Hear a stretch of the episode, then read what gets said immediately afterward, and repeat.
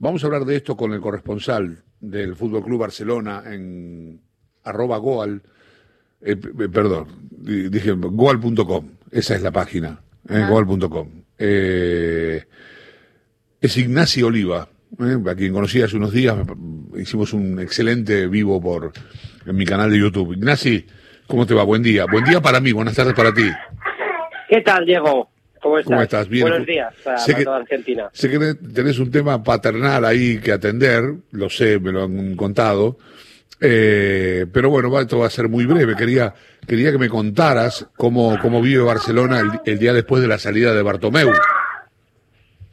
Pues no podemos decir que sea, que sea una sorpresa porque esperábamos esta dimisión desde el día antes a raíz de, de los problemas con la Generalitat de Cataluña por parte de José María Bartomeu. En este, en este sentido, disculpa, es que tengo esta situación que te comenté en, casa. Es decir, eh, lo esperábamos desde el pasado lunes, la dimisión de José María Bartomeu, que apuró los platos antes de convocar la votación del, voto de censura. Quería retrasar esta, esta fecha, José María Bartomeu, al 15 y 16 de noviembre para realizarla en diferentes sedes en Cataluña y en toda España.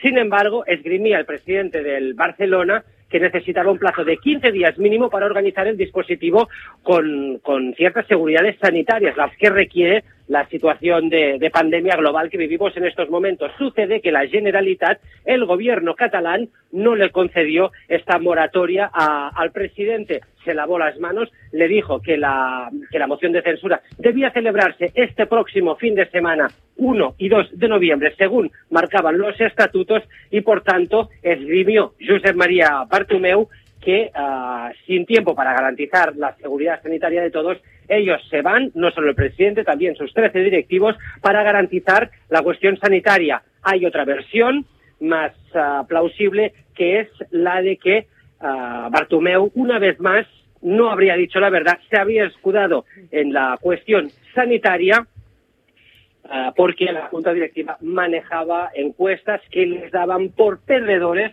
por un margen importante eh, de, votos. En este caso, Bartomeu rechazó ser el primer presidente de la historia del Barcelona en ser echado, porque las tres eh, mociones anteriores, tanto Núñez uh, como Laporta, si no me equivoco, uh, fueron dos, fueron dos las que las que procedieron, pues ambos las superaron. Renunció Bartomeu a ser el el último, el único presidente de la historia del Barcelona en, ser expulsado del club. La situación es que ha dejado de ser presidente y, y dejó de serlo ayer al punto de las nueve de la noche, hora local, y ahora el Barcelona mm, tendrá una junta gestora liderada por el presidente de la Comisión Económica, que nosotros, que Carles Tusquets, que ya estuvo con el presidente Núñez, y ah, será un mandato con poderes limitados con el claro objetivo de convocar elecciones en un periodo de entre 40 y 60 días.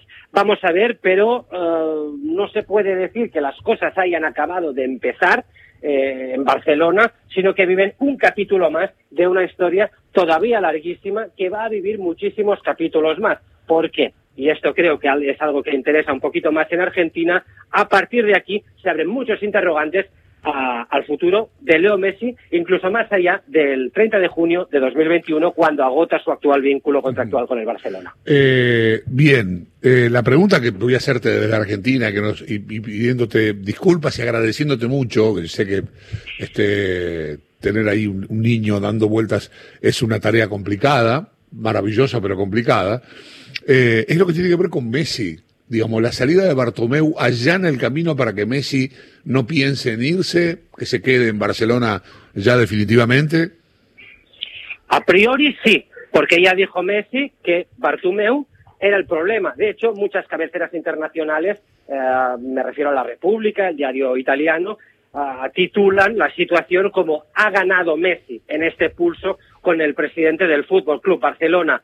Ahora la cuestión es que la actual junta gestora no tiene poder para renovar jugadores, tiene que, hacer, que, tiene que hacerlo una junta electa democráticamente, por lo que hasta que no haya esta nueva junta, habrá que esperar a la hora de abordar la renovación de Leo Messi, teniendo en cuenta que las elecciones casi con toda seguridad no se producirán este 2020, sino que serán a principios de 2021 y a partir del 1 de enero Leo Messi legalmente es libre para negociar Claro. con quien quiera. Quiero decir que dependerá de la buena voluntad que tenga Leo Messi a la hora de esperar a un nuevo presidente del Fútbol Club Barcelona. El rosarino se encuentra en Turín en estos momentos, juega el Barcelona esta noche frente a la Juventus y nadie dentro del vestuario, ni siquiera él, se ha pronunciado todavía. Ignacy, ha sido muy generoso, muchas gracias. Eh, ojalá que...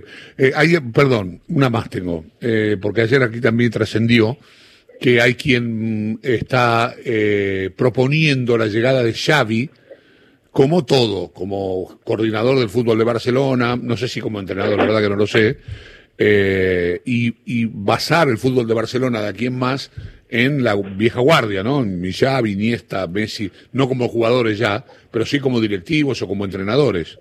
¿Se sabe algo de esto?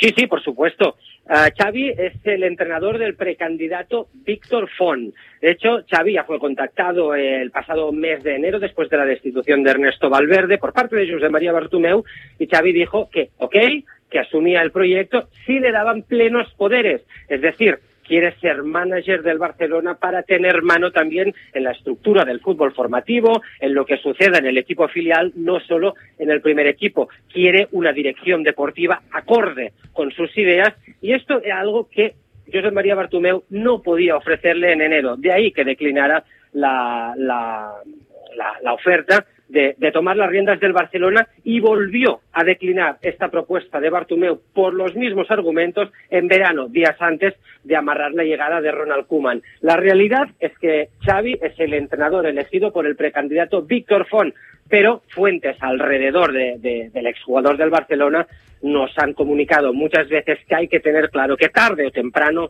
y da igual quién sea el presidente, Xavi será el entrenador del Barcelona. Es un candidato de consenso, pensando también en, restablecer, en, dar, en hacer un reset a este Barcelona que a nivel deportivo ha ido seguramente demasiado lejos de lo que es lo que aquí se llama su ADN, de lo que es su, su modelo básico de juego. Xavi sería el hombre señalado para recuperar estas bases que maravillaron al mundo no hace tanto y de las que no quedan absolutamente nada en Barcelona.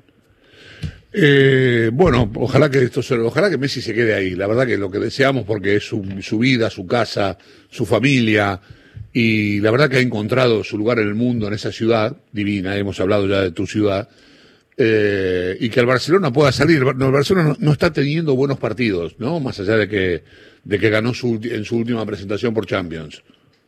Bueno, en Liga ha, sumado un punto de los últimos tres. Apenas un empate frente al Sevilla, derrotas frente al Getafe, también en casa frente al Real Madrid, dolorosas. Um, vamos a ver cómo responde hoy el equipo en la Champions League ante el Ferencváros 5 a 1 fue un bálsamo pero uh, es cierto que el equipo uh, está yendo en estos seis partidos, cinco o seis partidos que hemos visto hasta la fecha oficiales con Kuman, de más a menos, goleó los dos primeros, pero es que se ha ido diluyendo. La, la falta de equilibrio sigue, sigue existiendo. Uh, el mundo sigue esperando también a, Antoine Griezmann, que sigue sin encontrar su sitio en el Fútbol Club Barcelona. Hay elementos envejecidos, Jordi Alba, Sergio Busquets, uh, hay pocos centrales. Hoy Piqué, por ejemplo, no está y el Barcelona tiene que salir con, con Ronald Araujo. El uruguayo es un buen central, pero es muy joven. Es muy joven y cabe ver cómo responde en un partido de estas características. Si bien la Juventus tiene sus propios problemas defensivos, porque también le faltan los dos centrales titulares, Matic Delict y, y Giorgio Chiellini. Ignacio, ha sido muy generoso. Te mando un gran abrazo. ¿eh? Gracias. Nuestra Otro charla, para vosotros, nuestra, Diego. Nuestra charla ha sido un éxito. ¿eh? Todavía se sigue viendo en, en el canal de YouTube. Así que te agradezco también eso. Aprovecho ahora. Es un honor. Aprovecho ah, para decirlo. Abrazo grande. Otro, Diego. Chao. Gracias. Ignacio, Ignasi, así es en catalán, Ignacio Oliva Gilbert, es corresponsal de goal.com de lo que pasa con el Barcelona Fútbol Club o Fútbol